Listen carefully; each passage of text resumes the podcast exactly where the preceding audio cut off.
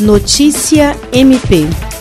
A Procuradora-Geral de Justiça do Ministério Público do Estado do Acre, Cátia Rejane de Araújo Rodrigues, participou da solenidade virtual de posse da promotora de justiça Ivana Lúcia Franco Sei e do Procurador de Justiça Jair José de Gouveia Quintas, nos cargos de Procurador-Geral de Justiça e Corregedor-Geral do Ministério Público do Amapá, para o biênio 2021-2023. A PGJ Ivana Sei foi reconduzida ao cargo após encabeçar lista tríplice e ter seu nome escolhido pelo governador governador do estado, Valdez Góes, para o quarto mandato à frente da instituição. A PGJ fez um breve balanço da sua gestão, com agradecimentos aos membros do MPAP e a Deus pela fé, força e sobrevivência em um mundo hoje surpreendente, inóspito e desconhecido, particularmente, no enfrentamento de várias crises em que passou o Amapá.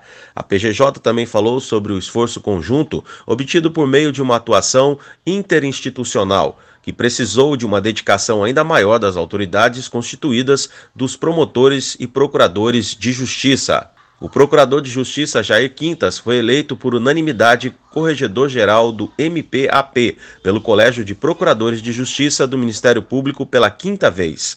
William Crespo para a Agência de Notícias do Ministério Público do Estado do Acre.